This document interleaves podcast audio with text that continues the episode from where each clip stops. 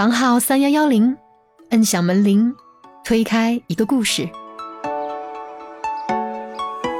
就是跟我原来的专业完全没有关系了，做辅导员。因为我觉得很多人可能没有意识到，然后我一开始非常在意这件事情。我觉得我读了这么多年的书，最后做了个辅导员，就跟个家政一样。就是我的学生也是这么跟我说，就是说，老师，你真的会一直做辅导员吗？就那种替你担心的那种，就让我觉得，哎，他们好像也想过这个问题。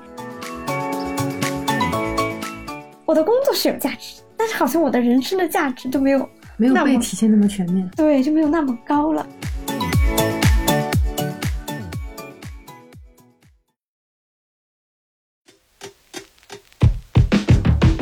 小伙伴们，大家好，欢迎来到我们的播客房号三幺幺零，我是凡凡。今天的嘉宾麦麦呢，是一位高校辅导员。其实总的来说，麦麦的运气还不错，他所在的这所高校已经十多年没有用正式编制来招人了。但是呢，刚好他去的这年，他得到了一个省属的事业编。其实麦麦呢是一位九八五的研究生，专业技能很壁垒、很强大的那种。但是呢，由于毕业后不想从事服务业的这种随叫随到的工作，所以选择走进了体制内，成为了一名辅导员。然后他就发现，好像上班和下班的界限就更不明显了。我们总是羡慕高校工作者每年三个月的假期，但是呢，即使拿到了正式编，高校工作者就真的如外界看到的那样好玩吗？我们今天一起来听听看辅导员麦麦的故事吧。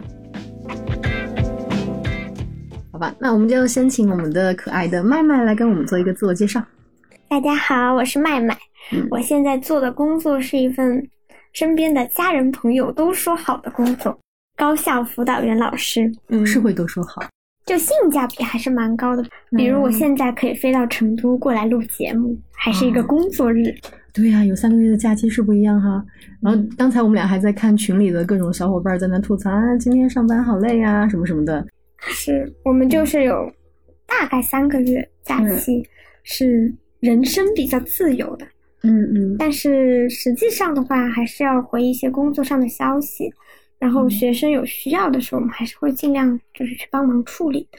嗯嗯，那你这份工作，你的家人朋友，就是除了假期之外，他们还有什么就会觉得啊，我们家有一个女儿是当了辅导员的呢，可棒了，会有这样想法吗？会，就外面的人可能觉得高校确实是比较单纯。跟学生一起接触会比较年轻，给人感觉。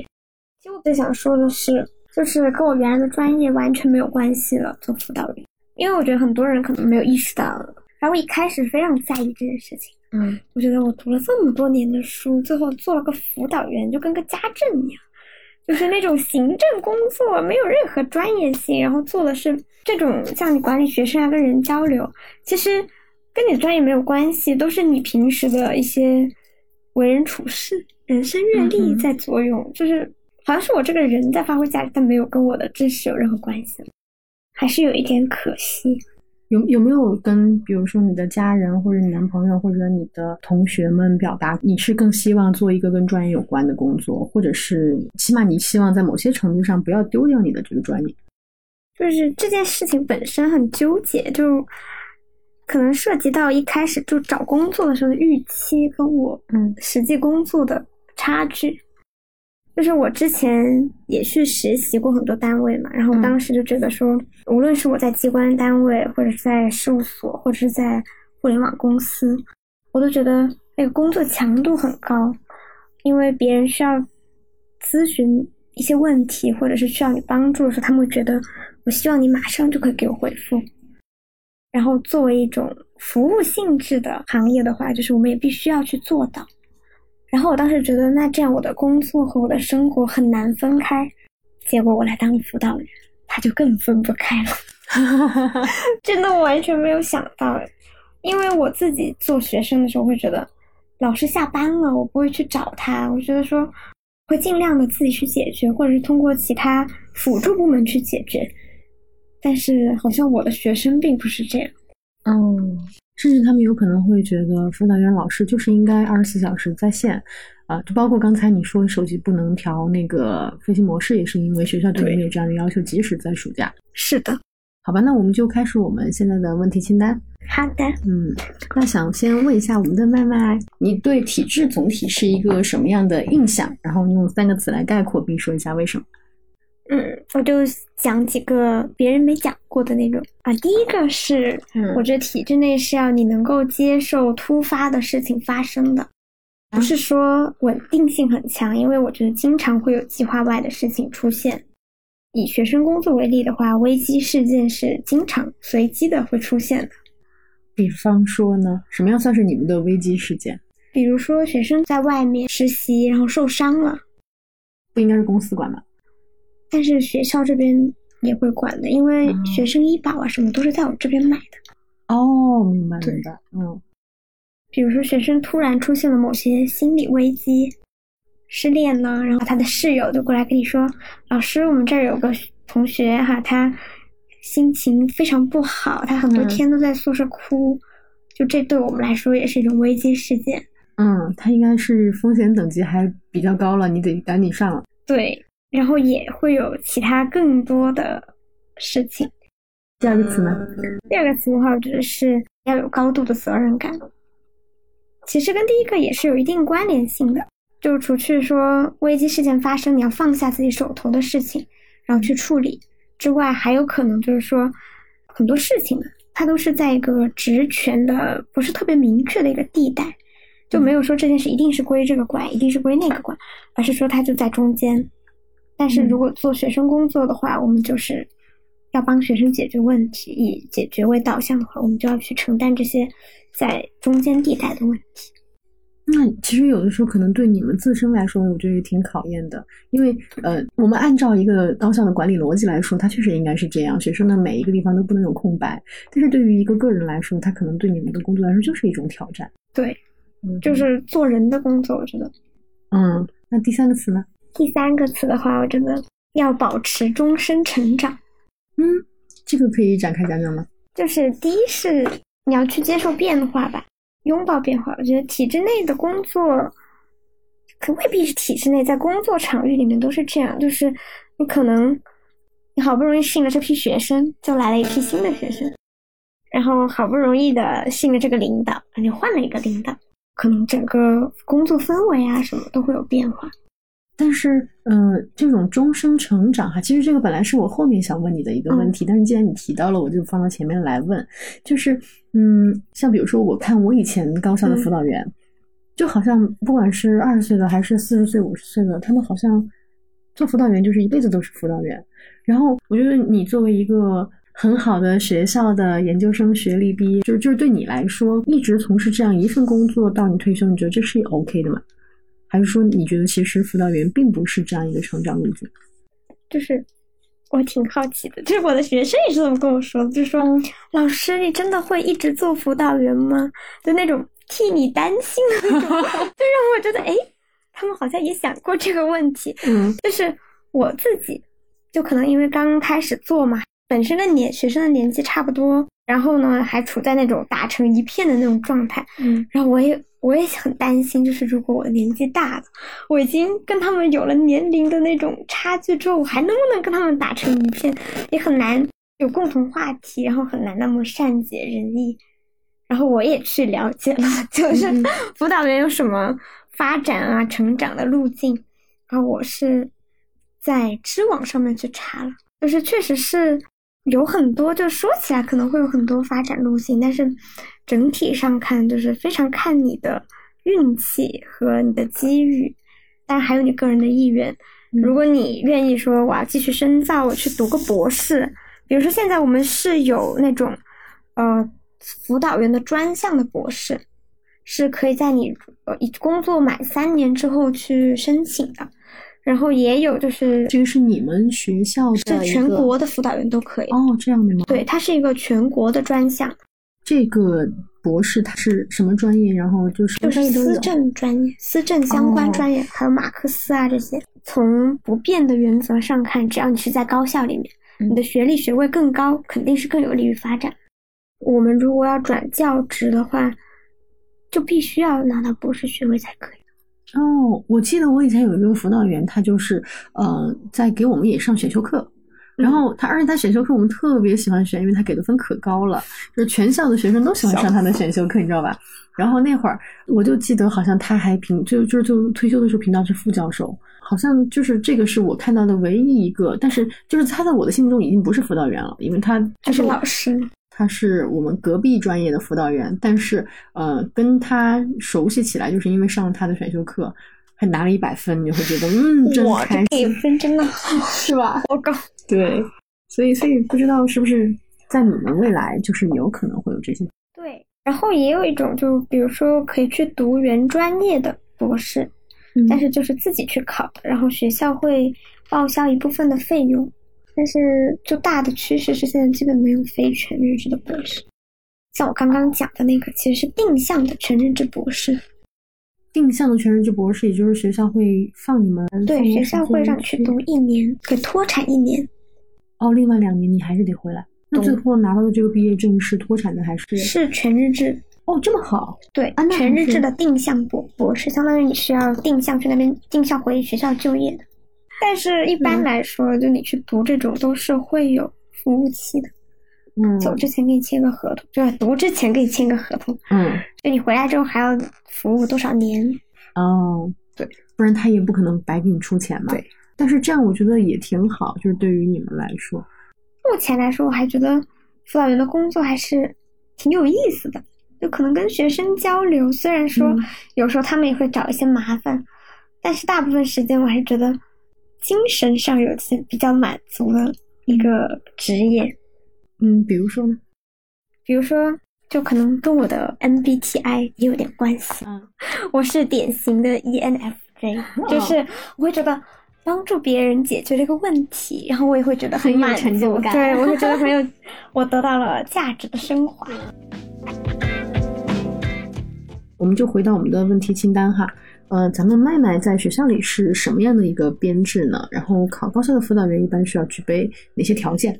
嗯，我是事业编，嗯，然后考辅导员的话，我去搜了一下网上一些招聘嘛，大概一般必须是党员，然后学历是要求在硕士以上，然后也有部分高校已经是要求是博士的也有，嗯，一般是不会限制专业的，年龄要求没有特殊要求是三十五岁了，但是也有年轻化的趋势。我也有看到一些高校是要求二十八岁以下的，对。然后如果有兴趣报考辅导员的朋友们，可以注意一下有没有服务期的要求。我看到的有五年、六年、八年这些服服务期都有。在服务有服务期的这种情况下，可能就不太适合你把辅导员的工作作为一个过渡来选择。嗯，这个服务期就是他这在服务期内是整个学校他不能离开，还是说连辅导员岗位都不能离开？据我所知，岗位的不能哦，就其实可能每个学校的状态对对对，其实这个就是，嗯，我当时去这个学校的时候，他都没有服务期。你你当时考这个高校辅导员的心理机制是什么？嗯，我本人比较喜欢寒暑假。就没有人不喜欢寒暑假，或者说我就对这个假期有一定的需求，觉得工作了一段时间，我就是要切换到放假的模式，或者切换到休息的模式，嗯，不然我觉得整个人就非常的紧绷。嗯，你假期一般去做些什么？就比如会出来玩，然后也读读书，读一些自己喜欢的书，然后可以反正放松一下吧，就不用早上八点去上班了，那种感觉就会很好。哦，明白。我我记得以前还有一个呃学校的老师就跟我说过，他说他的状态是完全不一样的。他如果一旦有这个暑假的时候，嗯，他的整个人是切换到另一个人生状态的。就是嗯，平时在学校里是一个老师，但是一旦到了寒暑假，他就是一个呃背包游侠者那种感觉，然后各种长时间火车旅行、国外旅行、什么辗转啊之类的。那他这个就更值得羡慕，很酷是吧？是的，真的就是整个人会觉得。状态不一样，对，现在也能看出来容光焕发。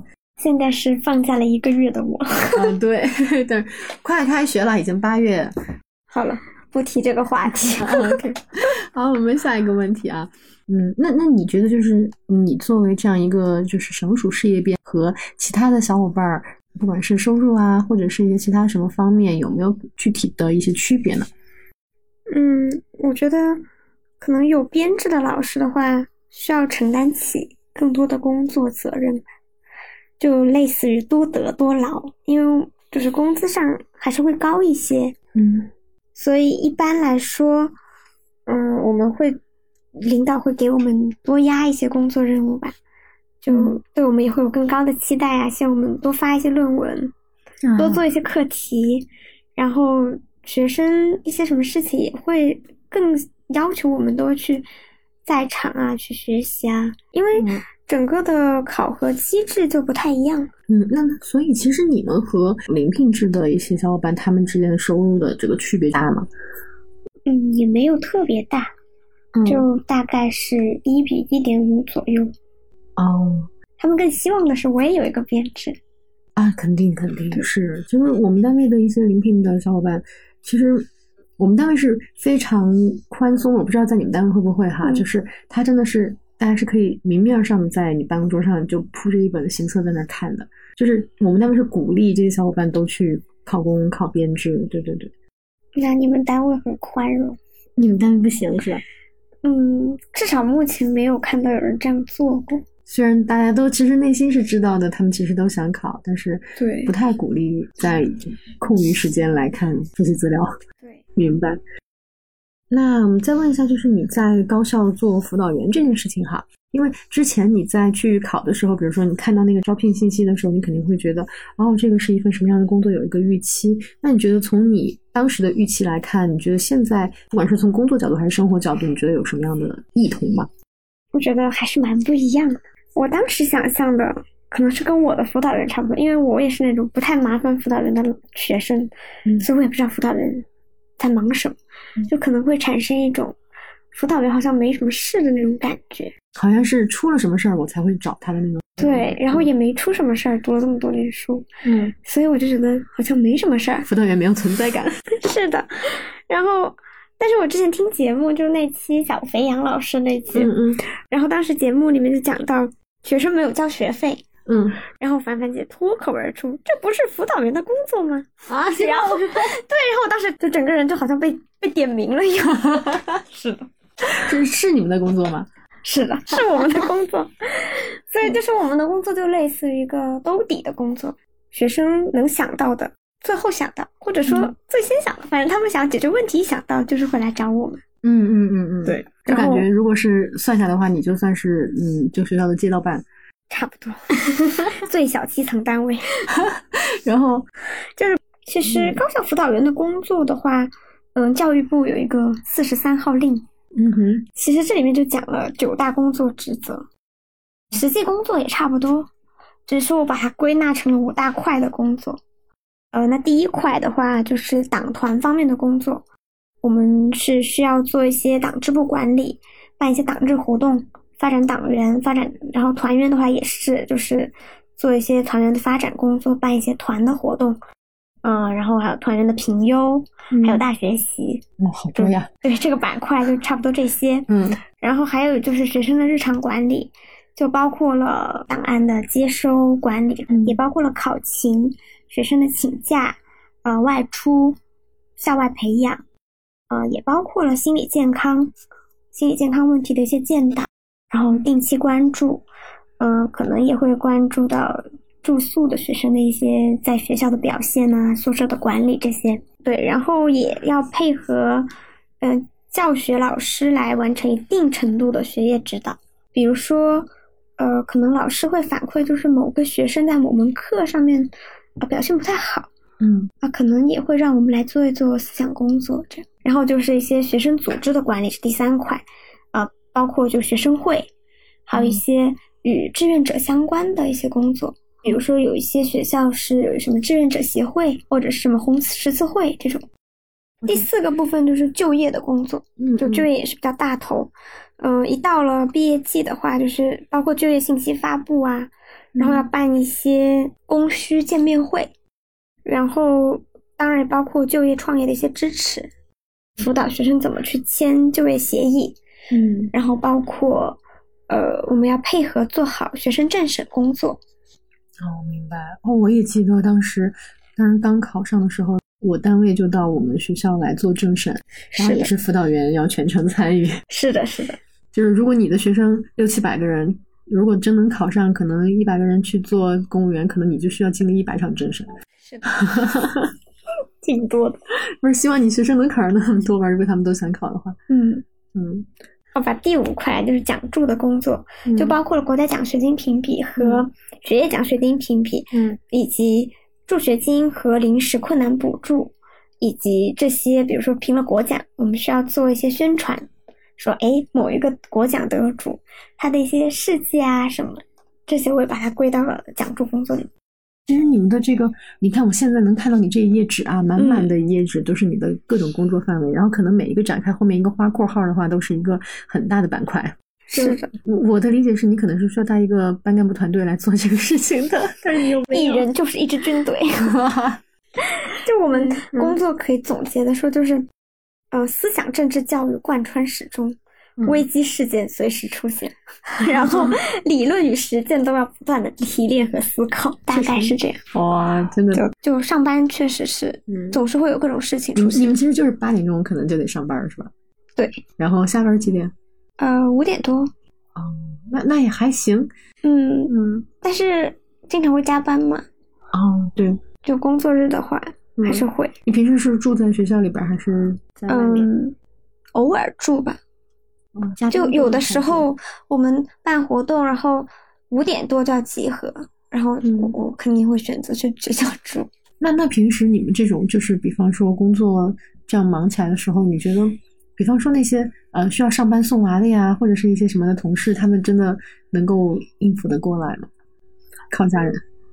就目前我们所在的这个团队就比较年轻哦，大家都未婚未育，嗯。正好想了解一下哈，就是那之前我也听那个就是小肥羊说过，好像学校的有一些地方可能老龄化会有一点点。那你在你们学校的话，可能总体来讲，你年轻化一点还是老龄化一点？嗯，可能除了辅导员之外的部门还是老龄化比较严重，因为辅导员真的大部分学校的辅导员都还是比较年轻的，然后随着年纪增长。就会慢慢转岗，还是会有这个机会吧？应该这么说，因为待的时间长了，啥事儿遇不到。啊，对对对，可能是这样。对，嗯，所以其实可能在一个年轻化的这种团队里边工作，也是一件还可能比较幸福感强一点的事情。嗯，对，因为毕竟年轻人多嘛，那就可能氛围啊各方面都会比较好。对对对。哦，少说了一点点，就是。有一些学校是会把某些工作内容单独设立部门来管理的，就比如会设置就业指导中心、心理中心，然后也有一些学校是设置书院，然后书院也会承担起部分学生日程管理的职责。这些就是具体到某一个学校，嗯去。但是如果是要当辅导员，就要做好准备，就是九大职责你都要自己担。对，其实我们的工作，嗯，高效与否。跟我自己的工作效率没有直接的关系，而是在于跟其他部门的配合和沟通的效率有多高。哦，可以举个例子吗？嗯，举个例子就是说，大家可能以为我们就是跟学生打交道，然后只要我们快速的回应学生就可以了。但实际上呢，我们包含了学生跟学生之间的沟通。如果宿舍出了问题，我们不可能直接给学生解决问题，我们要先去跟他的室友他们聊天。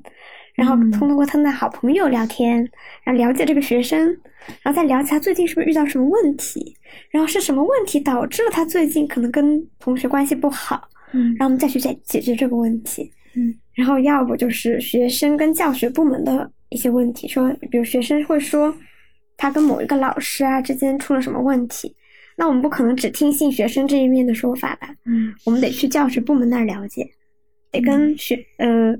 可能教研室去了解，然后再比如就是学生说他呃有什么需求，然后其他部门响应的不积极，那我也不可能直接听学生这么一讲，我得再去其他部门了解一下，他们是不是有这件事，是不是学生去找了没有响应，对，所以就很多事情就是周旋在多个部门之间，在做一些沟通工作。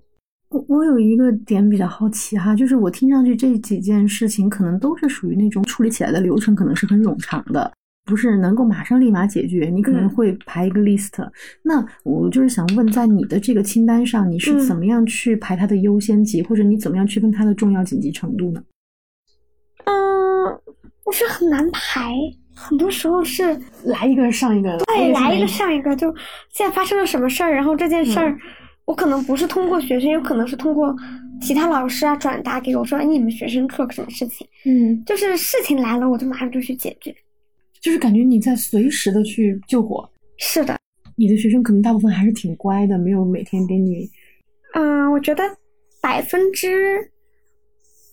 五六吧，就是百分之五六的学生可能会比较依赖辅导员，或者比较需要辅导员。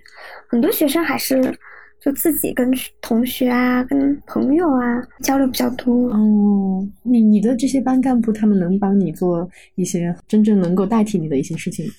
嗯，其实也没有，因为也跟现在的学生有关，大家网络世界比较多，然后现实交流。也没有特别频繁，所以班干部也会给我们反馈，就是说觉得这工作很难做，然后也出现过很多班干部做不下去了，我要辞职的情况。你班干部辞职的多吗？嗯，还不少，不少。有的班根本就选不出班干部，就没有人来报名说他要当班干部。哇，我觉得这个跟啊，当然因为可能樊姐年纪比较大，就是跟我们上学的那个时代很不一样。起码在我们那个时候，当班干部，他一定是一些比较优秀的学生会努力的去尝试的一件事儿。而且我当时我的辅导员跟我说过一句话，就是我我其实换过辅导员，我的第一个辅导员她是一个雷厉风行、很飒的阿姨，所以你就会很多时候你觉得她说的特别有道理。然后当时她那会儿就是在班上，她选班干部的时候都不需要怎么鼓动，她就直接说。你作为班干部，你要是能够把你们班这几大十个学生的从助学金到学校的各种事项协调下来，那你出去找工作绝对没有问题。然后这句话肯定就很吸引人啊，对吧？就是很多人去选，就感觉好像那个时代学生对锻炼的机会啊、能力啊或者是什么的还是比较呃有想法。就大家现在可能这这个是一个普遍现象，还是说只是你们学校可能这样？我感觉还蛮普遍的，就大家更注重自己。对对对，而且可能。不同专业的学生也不一样，嗯，就是比如说要做实验呐，他们会觉得说，那我的时间安排是非常重要的，嗯嗯。如果我当班干部的话，我可能时不时就需要，呃，帮同学处理一下问题，或者是我需要去开一些班干部的会议，嗯，这件事情，这个时间协调不过来，对，那当班干部好像也不是一件特别有吸引力的事情，就除非是。考公务员，有些考公务员是需要你当过班干部、优秀学生干部之类的。对对对，然后如果没有这个需求的话，可能学生也兴致都不高。嗯嗯，我感觉现在学生的话可能越来越功利化，但我觉得这不是一个坏事儿。嗯，或者说不能说一听到功利就觉得是个不好的事情，就他们有自己的想法，觉得说。我为了满足我的目标，我去做一些事情。做班干部的话，假设哈，学校的政策是综测不能加分，或者说并没有什么优秀班干部，然后拿了奖状可以加分这类的倾斜的话，吸引力就会更低。啊，你这样说，我想起来，好像我读大学的时候，我们学校一直是有一种激励机制的。是的，就是当班干部在那个综合测评上加分。对对对，我们有那个德育分，好像是加，然后对对对，那个就可以加好几分呢。然后加了以后，就而且还有不同，比如班长团支书是一个档次，然后呃，生活委员什么那些又是另一个档次，可能分数差距不大，但是它确实是两个档次。然后加了之后，它会算在你的综合分里面，综合分占你总成绩的百分之多少。然后虽然它的那占比也很小，但是它确实就会在一定程度上影响你。比如说，呃，咱俩是一块考试的，嗯，我们俩都是一百分，但是你没有综合分，我有，那我加起来就即使比你多那零点一，奖学金也是我的。所以是的，对，我就想起我们好像当时是有这种激励机制的。对，就是如果在这种激励机制之下，可能学生会积会积极一些。现在是没有这种机制了，对吗？对。哦，难怪可能。对，就是就是，其实其实我觉得这个不怪学生，因为本身你没有激励，我觉得这个也也很正常。呃，如果班干部辞职了的话，还有一个方面就是可以形成一套比较有操作性的办事指南，因为也没有人手把手带我，其实，所以我经历的相关工作，我都会就是归纳成一个办事流程，然后我也就有一些跟学生相关的，我就做在一个共享文档里面，然后学生需要的时候，他们就可以按需去查阅，按需去准备，然后也发挥一点学生的主观能动性。那还有吗？其他的，你做辅导员之前和做辅导员之后预期不太一样的地方？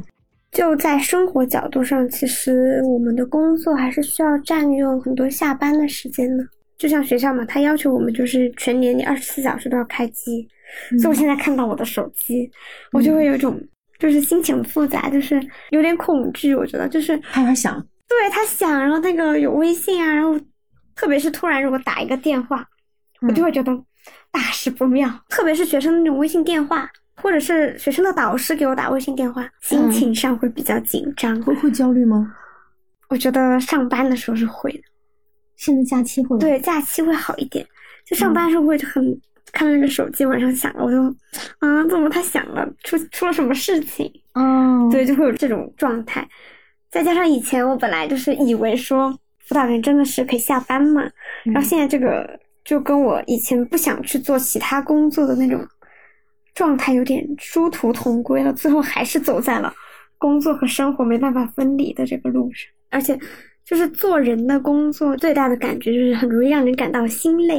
对你可能觉得我们坐在办公室里，但是我们很心累，因为你的心可能现在铺洒在全校各个角落，你的是在哪儿，你的心就在哪儿。对，然后就得自想办法去调节一下。而且现在，我昨天晚上查了中科院的那个。大学生心理健康状况调查报告，二零二二年的那个报告里面是说，大约有百分之二十一点四八的大学生可能存在抑郁风险，百分之四十五点二八的学生可能存在焦虑风险。嗯，所以对于辅导员来说，就是心理健康方面的压力是比较大的。我们。自己也要去学习相关的知识，嗯，然后和心理老师就一起做一些学生危机应对的工作，嗯，然后也需要在跟学生充分的共情之后，我们要自我调整，就继续要保持那种热情，去投入到跟其他学生的相处之中，因为其他学生是不知道我们经历过什么事情，说我们刚刚处理了一个很棘手的问题，嗯，但是现在有其他学生找我们了，我们还是得就是把你的情绪重新。收拾好，然后去面对下一件事情。那，嗯，就是学生这边的工作，平时你是怎么样去给他们做这种心理辅导的呢？学生也会发朋友圈嘛？嗯嗯。然后你看到这个学生，就是他，呃，最近可能都很不顺利啊，然后他就在朋友圈吐槽。然后下一次我在路上遇到他的时候，可能就会跟他多聊几句。哦。就比较自然，也不要专门特地去找他，他可能会觉得。老师，你偷看我的朋友圈？那其实这也不是偷看，就是偷看的呀。但是就是他可能会觉得说，哦，老师好关注我，对，好关注，可能下次把我屏蔽了。哦，对，然后避免这种状况，哎，下次比较自然的跟他聊一下，说，哎，最近怎么样啊？实验顺利吗？论文写的怎么样？就是六七百号学生，你的朋友圈应该就比如说，如果你把这届带完，你是不是下一届的时候，你你的微信的好友量会激增？是的。然后，然后全部都加了好友之后，你就会发现，好像朋友圈也看不过来，每天已经没有你的大学同学、高中同学的位置了，全是你的学生。是，但是我感觉，就我之前选这个工作吧。嗯，也有一点就是我，我觉得我可能比较擅长做这个，我不需要特地去记住这件事情发生在某个人身上，就是我好像能够很自然的记住这个人他发生的这些事情。哦，你有这个特长，可可以说吧，就是，所以我身边的人都觉得我很适合当辅导员。那我们再问一下，你肯定也是期待过每年的这个假期的嘛？起码寒假一个月，然后暑假两个月，加起来三个月了。觉得这个假期跟你的预期比起来怎么样？嗯，就爽呢，还是爽的。就比起没有的话，嗯，还是爽的。但其实也没有大家想象中，就是假期什么事儿都没有了。通常来说，假期会有一些培训的任务。就比如说呢？嗯，比如会有长达十天的，然后必须线下参加的一些。上课的那种，嗯，就是学生放暑假了，教室正好腾给你们。对，我们就坐在里面上课，然后也会要，就是要完成一些课题啊、论文，然后才可以晋升职称。哦，然后就那那那那课题一般是一些什么？课题一般就是跟学生工作相关的一些，呃，思想政治类的，党建、团建工作相关的内容，因为我们也是在发展党员。然后，如果我们是带新生或者是带毕业班的话，嗯暑假基本就是在那儿整理档案，接收档案一整理。暑假吗？可能每一周都要去整理，因为档案很多，会有嗯，几百份档案。就是说你带六七百个人，六七百份档案，你对对对需要整理多长时间？完整的说，一般从要整理到十月份才整理完。从从六月份开始到对十月份这么长？对对对，哇哦！因为我们需要拆出来看每份档案里面有什么。哦，然后看它的东西齐不齐？对对对，呃，然后有没有什么东西需要补？对，嗯，因为一旦到我们手里了，然后嗯如果出现了再寄出去，然后对方说缺什么东西的话，是要我们负责任的，哦，所以我们就必须对这个档案是要很严格在那里查的。而且根据学生的不同，比如说本科高年级、硕士、博士，他们可能就没有假期，大量的学生都留在学校。嗯，然后在这种情况下，假期就会出现很多，比如说突发的一些心理健康啊，学生住宿遇到的问题，或者是最简单，就他们说着急要一个证明，嗯，然后这个证明就是得你出，还得盖章，那你可能只能回去办公室给他处理，可能甚至学生还在外面，你要帮他寄出去。然后也可以换个角度说，就是我们平时教学周的那种工作日的晚上和周末，我们都是用来办活动的，就或者是开会，或者是办讲座、比赛、运动会啊、嗯音乐会啊什么。因为学生他们只有那个时间有空，所以我们只能够在他们空的时候来做。但对于我们老师来说，就是我上班时间在上班，我下班时间在集中精力办活动，嗯就还是挺累的。所以其实可以理解为这两个月或者三个月的假期对你们来说是一种补休，但是这个补休并没有得到实现，因为你还要培训。嗯，但是也要知足常乐嘛，就 是现在很多工作都是要加班嘛，嗯好歹还有个假期。好歹还给你补休了，是吧？对比起来还是挺幸福的。对对对，嗯，那那呃，虽然今天雪峰不在哈，但是我还是帮他问一问他非常好奇的，就是关于收入的这个问题啊、先来问一下我们麦麦，你觉得在呃收入上，就是高校辅导员的收入怎么样？嗯，收入的话是正常收入水平。嗯，因为我对象也是在体制内的机关单位嘛，嗯然后我们比较的话，其实差不多，就收入水平差不多。嗯呃，不过，但我觉得就是和其他同学，就我们的其他同学他们比较的话，就反正我的建议是不要比。然后工作本身得到的这个回报是可以满足生活的，嗯但是你说要多高呢？那也没有。嗯，就是跟你原来的那个专业的那些同学去比对对对他们可能在企业里面工作的话，他们可能收入确实要比你要高对多，而且我们这种就是工工资收入会很稳定嘛，啊。对对对是的。就是会很稳定。对，嗯然后具体来说，关于高校的工资，大家可以就是本科以上的学校一般都是省属的学校，嗯所以是按照省属事业编人员的工资来发的。嗯嗯然后专科学校一般是市直学校，就会按照市直事业编人员的工资来发。嗯，就大家找工作的时候可以参考一下。对对，可以留意一下他们这个地方的一些嗯工资情况。嗯，那那你觉得这个收入对你来说的话，其实是也能够心满意足的继续干嗯，因为性价比还是在嘛。哦，毕竟他还是有三个月假期。对对对，嗯，好，明白了。啊，那我们就来问一下我们上期嘉宾留下的一个问题哈。他的这个问题是：如果你已经上岸了，呃，你觉得你能创造更多、更好的社会价值是什么？就是说，嗯，因为我们上期嘉宾呢，他是曾经在一个级别很高的单位，然后呢，他对这句话理解是在他辞职以后，因为他其实以前虽然他是在一个比较高层的单位，但是真正他是在辞职以后才接触到了更多基层的公务员，然后他那个时候才会理解到，并且对“人在宫门好修行”这句话是有一个比较深的认识。虽然你是在高校嘛，不算是公务员单位，但是他想问的就是你对“人在宫门好修行”这句话有没有一个什么样的理解？嗯，那我第一个就说那个社会价值，嗯我觉得可能对于老师来说，我们创造的价值更多是体现在间接价值，嗯，当然也有一些直接价值，比如说我们帮助学生度过了一些危机事件，嗯，可能他没度过是一个状态，他度过了是一个状态，那我们帮助他度过是我们价值的体现。嗯，那如果是其他的，呃，间接的价值上说，比如学生进入社会之后，他成为了一个有责任感、有技术的人，他们把自己的社会价值发挥到了最大。那是我们传递出的一个，虽然可能不能算到我们头上，因为算到学生头上哈，但是我们也算是发挥了一点点、点点助力，对，助力每一个梦想，嗯，对。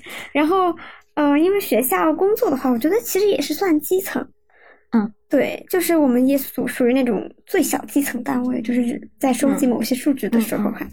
然后我特地。去查了这句话的由来，嗯嗯嗯，应该是那个《竹枝词》里面的，就说宫门里面好修行，半夜敲门心不惊，善恶到头终有报，举头三尺有神明，应该是这句话。然后我是感觉，其实不论你是在什么门里面，是在宫门，你在私门，你是在自己家门，其实修行都是必修课。那在我们教师工作上，我觉得做好本职工作，它本身就含有很多修行的成分。比如说，就我自己来说，因为我不是学习教育学啊这个专这方面专业的，所以我会。不断的去学习教育学啊、心理学的相关知识，来增加我自身的能力和那种正能量。嗯，然后我也会去学习我带的学生他们相关的课程建设的内容，然后来减少跟学生之间的一个知识壁垒，这样能够更好的跟学生去沟通。嗯，觉得这这就是你的修行。对，是我的修行。对，那。你有没有当你想把这些修行付诸于实践的时候，你发现好像嗯，其实阻碍蛮大的，或者是一些学生他也没有办法理解你的一些情况啊？我可能还是比较理想的那种状态。我觉得，嗯，就是比如说领导，可能有的时候他觉得，嗯，他觉得我比较理想化，但是我会努力的去说服他，有时候会给他讲说，这事情是可以做到的，然后我们可以怎么怎么怎么去做。嗯，对，然后我会给他一个。方案，然后他可能就说服他了。嗯，也不见得说服他，但他不会像原来那么坚定的，就是跟我说不行。哦，那其实你是真正对你们领导也产生了很多正面的影响和作用的。嗯，可能也还配不上这么说，但是我是那种想法比较多的人。你你你可以举个例子吗？比方说，比如说我们学校以前可能就有很多东西它都没有系统。嗯，然后我就会跟领导提出，我们能不能做一个系统？因为这很多东西其实可以做的，但是就是不愿意做嘛，就推不动。有的时候其实，嗯，但他当你遇到这样事情的时候，你好像并没有被影响到，或者说你的这种积极的、热情的要在这个地方去做一些事情的这种想法，好像并没有被呃磨灭掉。嗯，暂时还没有。然后现在我做不成了，我在想，那以后我把它做成。但是我有这个想法，想以后有机会了，我还是想把它做出来。嗯嗯，挺好的，真挺好的。那那嗯，想再问一下，就比方说这个之外，就是打个比方，我记得我们之前有一期藏族的一个呃小伙伴，他来聊的时候哈，因为他是学藏语言文学的，所以他就说他因为喜欢这个，然后他也有时间，他就自己在丰富我们现在输入法当中的那个藏文字库。哎，我就觉得这个事情很有意思。然后就是说，类似于这样的一些可以创造其他社会价值的事情，你觉得你还在做一些其他的什么吗？嗯，做些什么？我很想开个播客，算吗？呃，算。嗯，我也不知道，就是可能我会很努力的想去帮助别人，就是我也会教育学生，就是我们要互帮互助，就像现在很多人都说要放下助人情节。但是我是跟我学生讲说，对我们就反正我是放不下，然后我也会跟他们说，我们就是能帮助别人的时候，我们就去帮嘛。然后就会，比如说有些室室友，然后出现一些就暂时有些什么问题，然后我就会就跟他跟他的室友去聊，然后就说，你看他现在，嗯，就是需要你的时候嘛。嗯，然后我们尽力的去帮他，嗯，然后像学生来找我，有的时候这是跟我一点关系都没有，嗯，然后我一开始第一反应肯定是，他怎么会来找我呢？然后我第二反应就是，那他来找我是因为他很信任我，嗯，他觉得他需要我，然后他感觉到了被需要。对，然后他确实也想不出怎么办呢，他就会来找我，然后我就说我不想让他失望，我就会想说那我怎么去怎么去解决呢？可能这件事也超出我的职权范围，但是我会就尽量的去帮他沟通一下。嗯嗯，算是我创造的。好吧，那我们就最后请我们的麦麦呢，要给我们的下一期嘉宾留下一道题，然后你会留什么问题？嗯，我的这个问题跟我今天答的这个问题比较起来，可能显得我就比较专注于个人的人生履历了。嗯嗯，就没有那么高端。就我想问的问题是：如果你上岸了，但是每天都在做着非常琐碎的事情。嗯，感觉到自己像一个工具人，然后还会出现了一定程度的内耗。嗯嗯，你会觉得自己的事业是有价值的吗？哦，好的。那么这个问题交给你来回答，你会怎么回答？嗯，就我时常应该怎么说？